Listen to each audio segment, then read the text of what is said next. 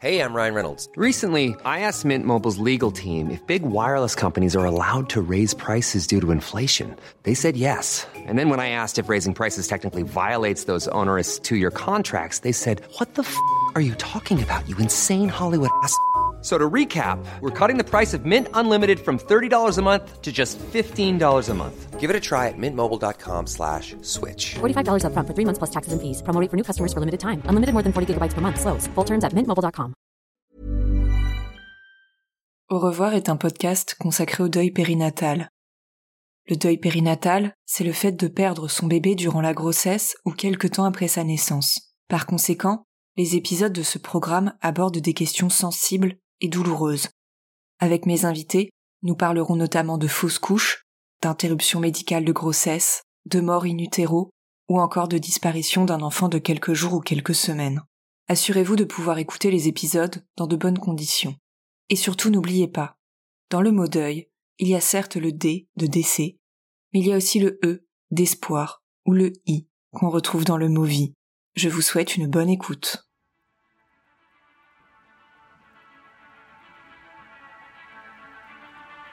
Le deuil périnatal, c'est l'histoire d'une perte. Perte de l'enfant désiré qu'on s'était imaginé, perte de l'insouciance et de la naïveté, c'est la fin de toutes les projections qu'on s'était faites, c'est le deuil de l'avenir, comme on dit souvent. Le deuil périnatal, c'est aussi cette question qui reste en suspens. Comment envisager la vie et l'avenir maintenant qu'on a côtoyé la mort, que l'enfant tant attendu n'est plus là, dans notre ventre ou dans nos bras, maintenant que la grossesse s'est arrêtée et a mis un coup d'arrêt à tout ce que nous avions envisagé. Mais le deuil périnatal, ce n'est pas que ça. Le deuil périnatal, c'est aussi la question de la reconstruction. Et pour se reconstruire, cheminer, essayer de sortir la tête de l'eau, on peut se lancer, parfois, des défis. En recueillant de nombreux témoignages depuis plus d'un an, je me suis rendu compte que le deuil périnatal, comme toutes les épreuves de la vie en fait, nous amène de temps en temps à des choses que nous n'aurions jamais faites avant. Je ne suis pas en train de dire qu'il y a du positif qui ressort de tout ça, non. Mais il n'empêche que parfois, il peut y avoir des choses belles qui aboutissent. Ce podcast en est la preuve, d'ailleurs, et jamais j'aurais imaginé être capable de mener à bien un tel projet. Avec le recul, on se rend compte qu'on réalise des choses auxquelles on n'aurait jamais pensé ou qu'on ne s'autorisait même pas à envisager. Ce sont des petits et grands défis qui permettent par exemple de se réapproprier son corps, ou de se ménager des parenthèses de calme, de sortir de sa zone de confort, de reprendre le contrôle sur son quotidien, de se dépasser, de rendre hommage à son bébé, de faire la paix avec cette histoire de parentalité si difficile, parfois, à porter. Maintenant qu'on a vécu le pire et qu'on est là, tantôt vacillant, tantôt chancelant, mais toujours debout et vivant, on se sent de temps en temps capable d'aller plus loin. La liste de ces défis, elle est longue et il y a autant de possibilités que d'individualités. Alors pour ce nouveau format de Revoir Podcast, j'ai décidé de faire un pas de côté pour vous proposer des témoignages de personnes qui se sont lancées des challenges. Aujourd'hui, c'est Clémentine que vous allez entendre et je vous laisse découvrir son histoire.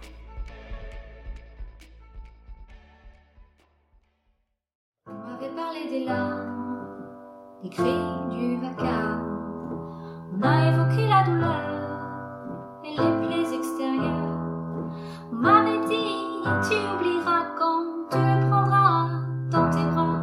On m'avait dit que cet amour existerait toujours. Je m'appelle Clémentine, j'ai 31 ans et j'ai été confrontée au deuil périnatal euh, il y a un petit peu plus d'un an, en septembre 2020. Il y a eu mes cris puis nos pleurs, une ambiance anxiogène ça fait très mal surtout au cœur d'avoir tant de peine. Je l'ai aimé immédiatement comme s'il m'avait jeté un sort. Je suis quand même devenue maman. Le jour où j'ai donné la mort. Quand euh, le cœur de mon petit garçon, qu'on avait appelé Timothée, s'est arrêté de battre euh, à six jours euh, du terme de ma grossesse. Toutes les nuits, j'aperçois son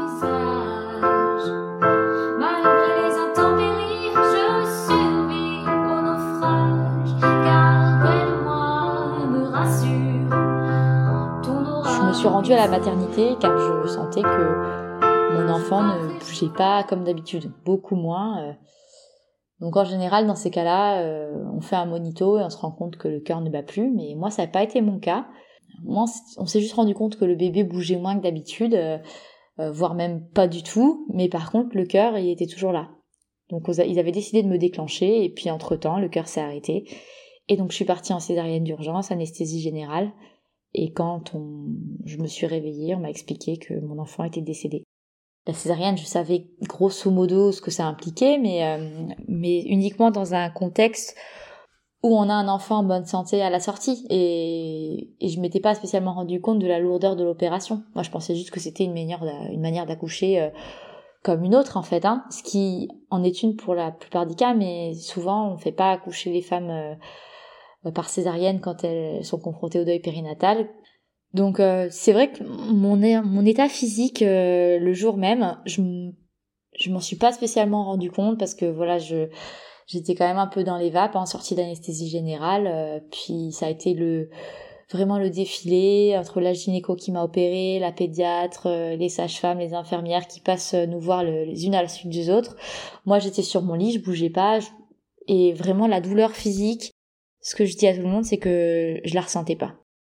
J'étais tellement euh, mal moralement que, que physiquement, je me rendais pas du tout compte de l'état dans lequel j'étais. Le premier choc, ça a été quand une des sages-femmes nous a annoncé qu'il fallait qu'on attende un an avant de, de retenter l'expérience, de, que je puisse retomber enceinte. Et ça, ça a été un énorme coup dur, car voilà, on avait attendu cet enfant pendant neuf mois, tout était prêt, et là, on venait de m'annoncer qu'il fallait que j'attende minimum un an plus neuf mois, disons deux ans parce que ça marche rarement du premier coup, afin de serrer un enfant vivant dans mes bras qui soit le mien. Et ça, c'était c'est d'une violence euh, inouïe. Et on m'a expliqué, bah, c'est parce que quand on a une césarienne, euh, on a une cicatrice au niveau de l'utérus et que euh, si jamais on enchaîne les grossesses, lors de l'accouchement, ça peut créer des ruptures utérines, etc. Enfin voilà, moi j'ai été sidérée d'entendre toutes ces choses-là qu'on m'explique alors que je venais juste de perdre mon enfant, quoi, et c'était c'était terrible. Mais mon état physique, voilà, il- il- sur le coup, je le je ressentais pas du tout la douleur jusqu'à la nuit, euh, cette fameuse première nuit qui a été absolument cauchemardesque, hein, puisque euh, impossible de bouger alors que moi d'habitude je suis une pile électrique dans le lit. Et voilà, la, la cicatrice qui tiraille, euh, on a du mal à, boire, on a du mal à tousser, alors que euh, voilà, j'avais en plus j'avais été intubée évidemment pendant mon opération sous anesthésie. Euh, voilà, c'est tout tout est quand même très compliqué. Et le premier matin, quand une infirmière et une sage-femme sont venues me voir pour me proposer de prendre une douche, je me suis euh, évanouie dans la douche parce que je me suis levée peut-être un peu trop vite, euh, que j'ai un peu trop cru que que ça allait et voilà je me suis dit waouh en fait euh, c'est quand même quelque chose de d'assez euh, d'assez important quand même euh, subir une césarienne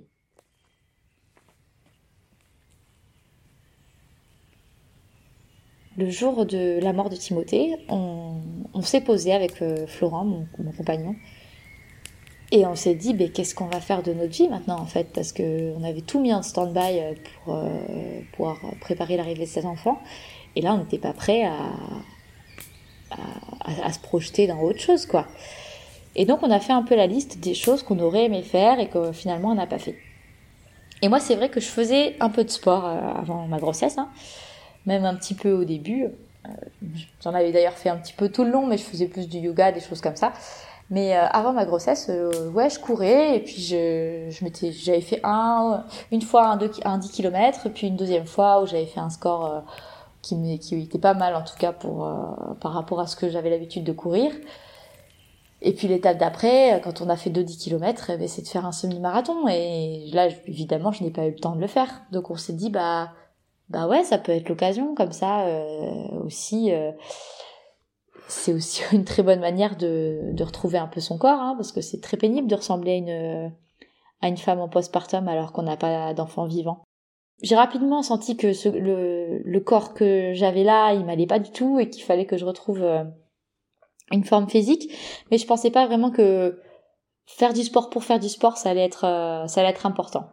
Mais mais on a aussi surtout abordé ça de la manière où il fallait un peu qu'on occupe cette année qu'on allait avoir euh, sans enfant et sans grossesse pour euh, voilà pour faire un peu passer le temps dans un contexte euh, où le Covid était encore bien présent. Hein. Je, je, rappelle que l'accouchement était juste avant le deuxième confinement, donc vraiment on était vraiment en plein dedans, donc difficile de faire des projets, mais par contre ouais c'est ça, se préparer pour un semi-marathon c'est tout à fait envisageable. Donc on en a repéré, un qui était euh, donc en, en avril, donc euh, semi-marathon d'Albi. Euh, ça, au niveau des dates, c'était pas mal. Ça permettait de reprendre le sport euh, euh, à mon rythme, mais pour autant que ce soit pas non plus une échéance trop lointaine. Enfin, en tout cas pas plus d'un an après après l'accouchement. Et donc on s'est dit bah vas-y on fait ça. Et limite le, le, jour même on a décidé ça et on a aussi décidé qu'on ferait le GR20 parce que on avait pas mal de potes qui l'avaient fait. C'est vrai que nous, quand ils nous racontaient un peu ces récits de traverser la Corse à pied, bah ça nous ça nous tiquait un peu parce qu'on s'est dit ah ouais c'est vrai que nous ça nous aurait vraiment plu. Sachant qu'on est quand même assez fan de rando, dès qu'on part en vacances, on est on est toujours assez actif, on marche beaucoup. Et ça, c'était pile le type de vacances qui nous aurait plu, mais on n'a jamais pris le temps de le faire.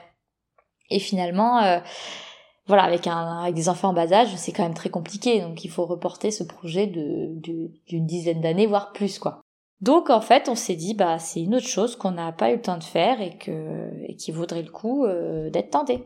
Donc en fait, finalement, le jour euh, le jour même de l'accouchement, on a décidé euh, que je ferai un semi-marathon et qu'ensuite on ferait le GR20 dans la foulée, donc donc en juin. Donc ouais, moi, moi qui ai toujours été dynamique, euh, là ça, ça me donnait vraiment des vrais objectifs ambitieux et et surtout ça me permettait de voilà de faire passer le temps, d'avoir une routine, de se donner une discipline, etc. Et et aussi se focaliser un peu sur autre chose. Et ça, ça c'est ça surtout qui m'a fait du bien, en tout cas au début. Mais en fait, euh, j'ai fini par y prendre goût, quoi, parce que parce qu'en fait, euh, qui est bien avec la course, c'est que c'est qu'on progresse très vite et quand on progresse, on bah c'est sûr que c'est beaucoup plus agréable pour euh, pour le mental. Euh, on sent qu'on peut être fier de ce qu'on fait, etc.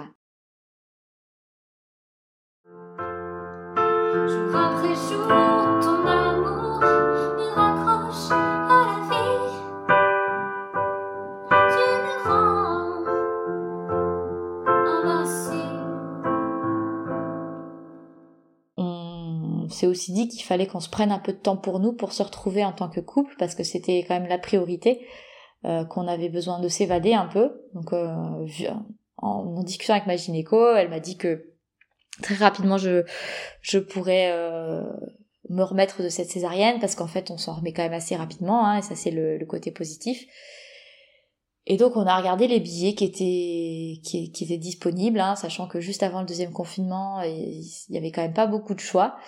Et puis finalement, euh, on a juste euh, une, possibilité pour avoir euh, une destination à peu près au soleil pour pouvoir décompresser, qui soit ouverte et pour lesquelles il y a des billets pas trop chers. C'était Majorque.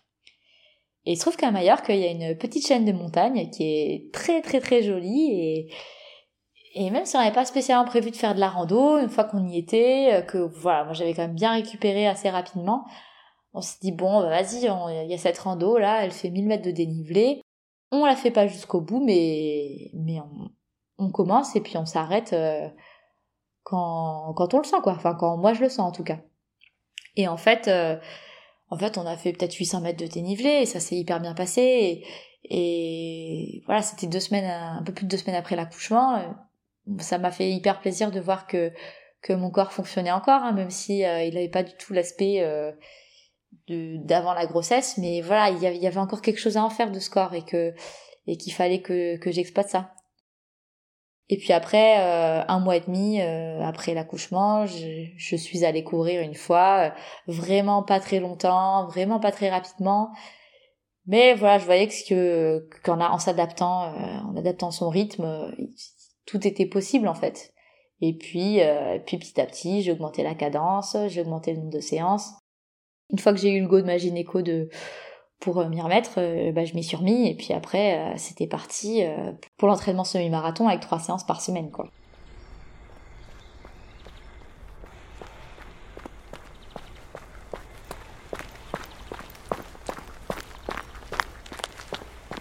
pour le semi-marathon, j'étais hyper disciplinée quoi. J'étais j'étais dans mon truc. Et, et, vraiment, je me suis imposé une discipline presque militaire. Hein. Même mon copain, il en revenait pas à quel point j'étais j'étais assidue à absolument toutes les séances. Je les faisais jusqu'au bout. Et il se trouve que j'ai couru une fois un semi-marathon pendant ma prépa, donc c'était trois semaines avant le, le jour J. Euh, et que voilà, en 1h58 en fait, j'avais fait la distance, donc je me suis arrêtée. Je devais courir deux heures. Je me suis dit bon bah voilà, maintenant ça fait un temps de référence. Dans trois semaines, il faut faire mieux.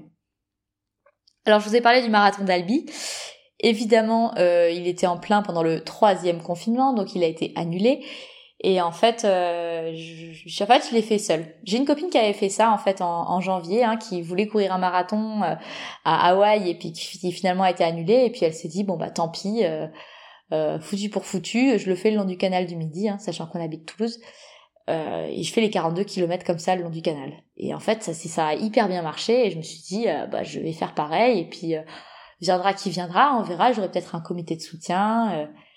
Et puis en fait, j'ai eu un comité de soutien énorme. J'ai plein de potes qui ont couru avec moi, qui ont qui m'ont accueilli à la fin. Ça a été euh, ouais, ça m'a fait hyper chaud au cœur et, et là à ce moment-là, j'ai vraiment senti que que je pouvais être fière de fière de moi. J'avais vraiment senti que j'avais accompli quelque chose quoi, que j'avais pris un peu euh, une revanche sur tout ce qui m'était arrivé et que voilà, j'étais toujours là, toujours prêt à me battre quoi et que et que voilà, tout fonctionnait. Autant le semi-marathon c'était quelque chose de très personnel, hein, même si euh, Florent m'a beaucoup soutenu euh, dans cette, cette entreprise-là. Mais voilà, le GR20 c'est quelque chose qu'on voulait faire à deux. Et ça nous a... Et c'est vrai que c'est super, c'est hyper bien à faire parce que on fait plein de rencontres sur le, sur le, voyage. Euh, on se fait des potes, euh, il y a des paysages qui sont absolument magnifiques, on est vraiment en communion avec la nature parce qu'on croise en plus très très peu de routes. Nous, on avait vraiment en ligne de mire euh, l'arrivée, euh, le fait de le faire en entier, de, de faire ça pour nous. Et évidemment, Timothée nous a jamais quittés dans nos pensées. Hein, mais, mais voilà, on voulait plutôt faire ça pour notre couple et, et nous, on l'a vraiment vécu comme un peu la dernière étape de, de notre vie sans enfant parce qu'on on savait qu'on voulait euh, euh, de nouveau euh, tenter de, de, de, refaire un enfant juste après.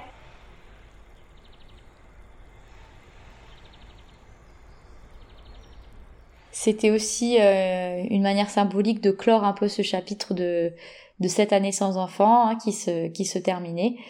Et, voilà, et, ça a été, absolument euh, magnifique, quoi. Tous ces challenges m'ont permis de, faire passer cette année qui a été la pire année de ma vie, mais aussi de l'égayer et, euh, et de faire en sorte que cette année ne soit pas une année perdue, pas une année qu'on a envie de jeter à la poubelle, mais et, de se dire qu'on a qu'on a accompli des choses, quoi, qu'on il y a eu ces challenges sportifs évidemment, on s'est aussi retrouvés en tant que couple, on, s'est remis à faire des projets et, voilà, c'était quand même une année qui a été euh, qui, a, qui a généré plein de bonnes choses. Ton petit cœur a cédé sur la table d'accouchement. On m'a envoyé deux temps trois mouvements. Le ventre ouvert et endormi, je n'ai pas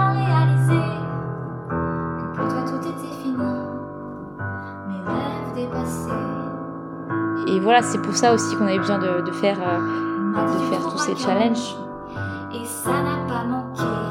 Pour, euh, pour faire passer le temps, bien sûr, pour se retrouver. On n'aura pourtant jamais dit que ça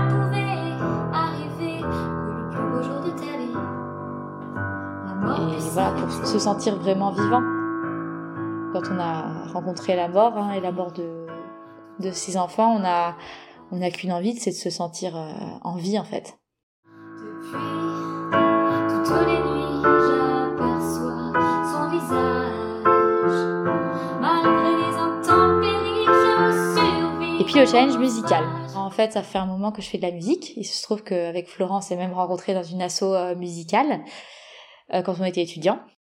À la suite de ça, moi j'ai été dans un groupe où voilà, on a sorti des un album et un EP de compositions, de chansons qu'on avait écrites.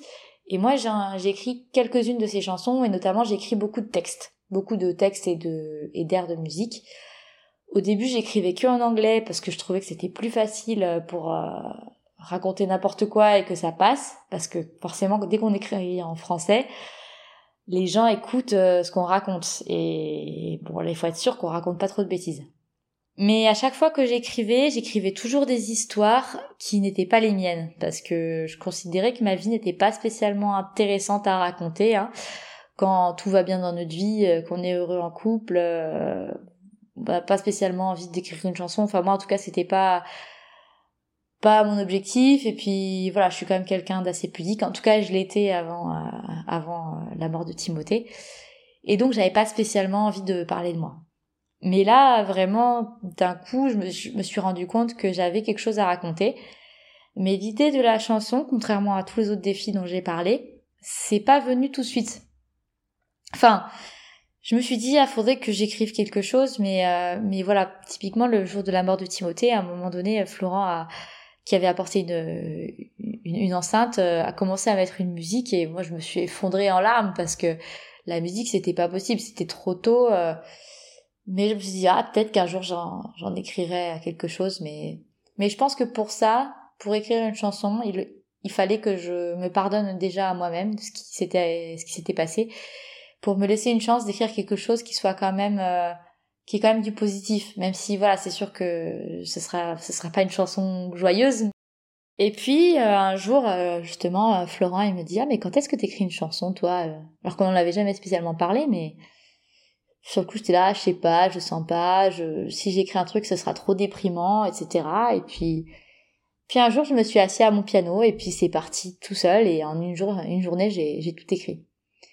Et donc dans cette chanson je j'avais envie en fait de, de certes de raconter mon histoire, mais surtout euh, de, de rendre hommage à, bah, Timothée que j'aimerais toute ma vie, bien sûr, et, mais aussi à, à Florent, mon, mon, amoureux, qui, qui a été mon rock pendant toute cette histoire. Et voilà, je pense que maintenant notre couple il est éprouvé et, et on sait qu'il pourra plus jamais rien nous arriver. Enfin, je sais pas. Et c'est pour ça que j'ai appelé cette chanson Invincible parce que je maintenant je sens qu'il n'y a plus rien qui pourra nous atteindre tous les deux parce que parce qu'on est hyper fort et que et que l'amour est plus fort que tout. Voilà, tout simplement. Et mais dans cette histoire, je parle aussi bien sûr de Timothée. J'avais aussi envie de déconstruire un peu euh, l'image qu'on se fait de la grossesse et de l'accouchement.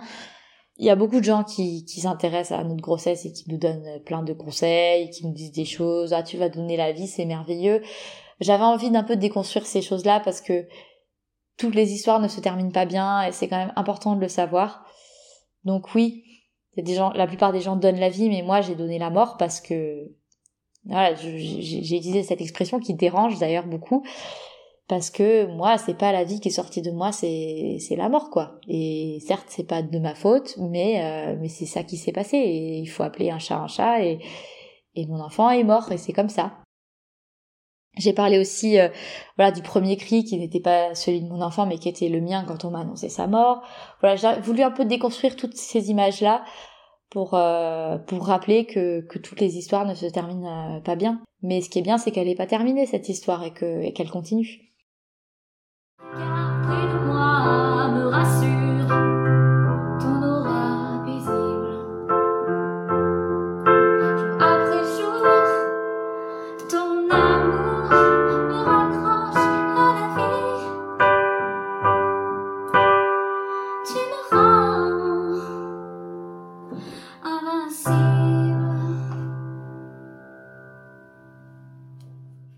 Aujourd'hui, je suis de nouveau enceinte.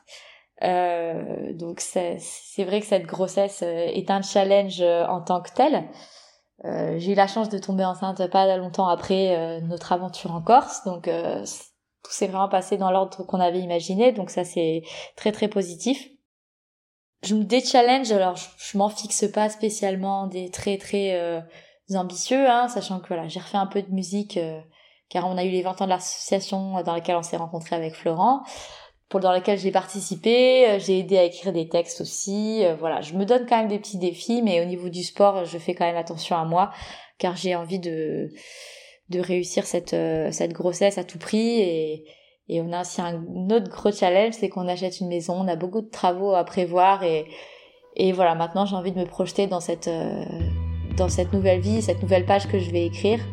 Avec Florent, avec Timothée dans mon cœur et c'est donc cette, ce nouvel enfant qui, je l'espère et j'en suis sûre, sera un enfant en, parfaite santé.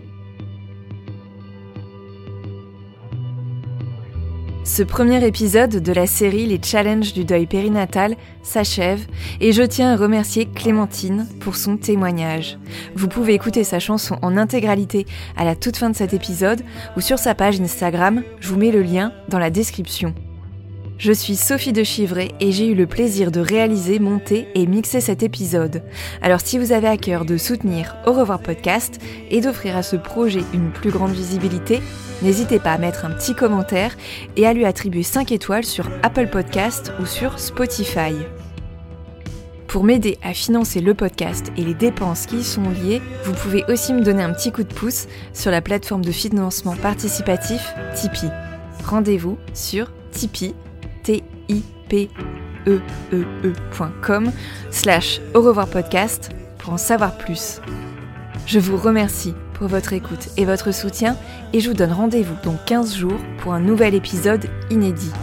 En attendant, n'hésitez pas à suivre l'actualité d'Au revoir podcast sur les réseaux sociaux et plus particulièrement sur le compte Instagram au revoir.podcast pour découvrir du contenu supplémentaire pour lever le voile sur le deuil périnatal. Je vous dis à très bientôt.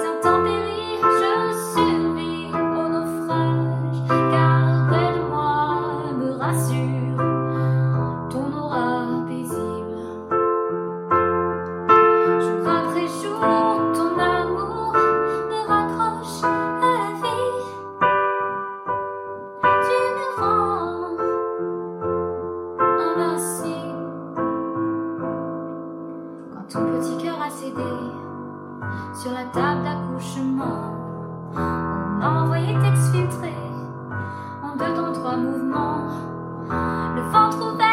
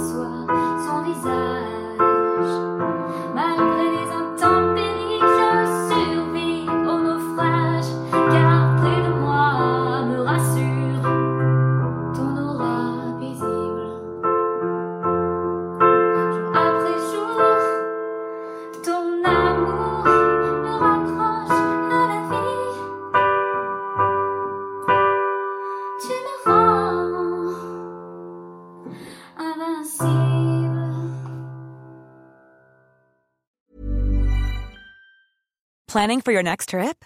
Elevate your travel style with Quince. Quince has all the jet setting essentials you'll want for your next getaway, like European linen, premium luggage options, buttery soft Italian leather bags, and so much more. And is all priced at 50 to 80% less than similar brands. Plus, Quince only works with factories that use safe and ethical manufacturing practices. Pack your bags with high-quality essentials you'll be wearing for vacations to come with Quince. Go to quince.com slash pack for free shipping and 365-day returns.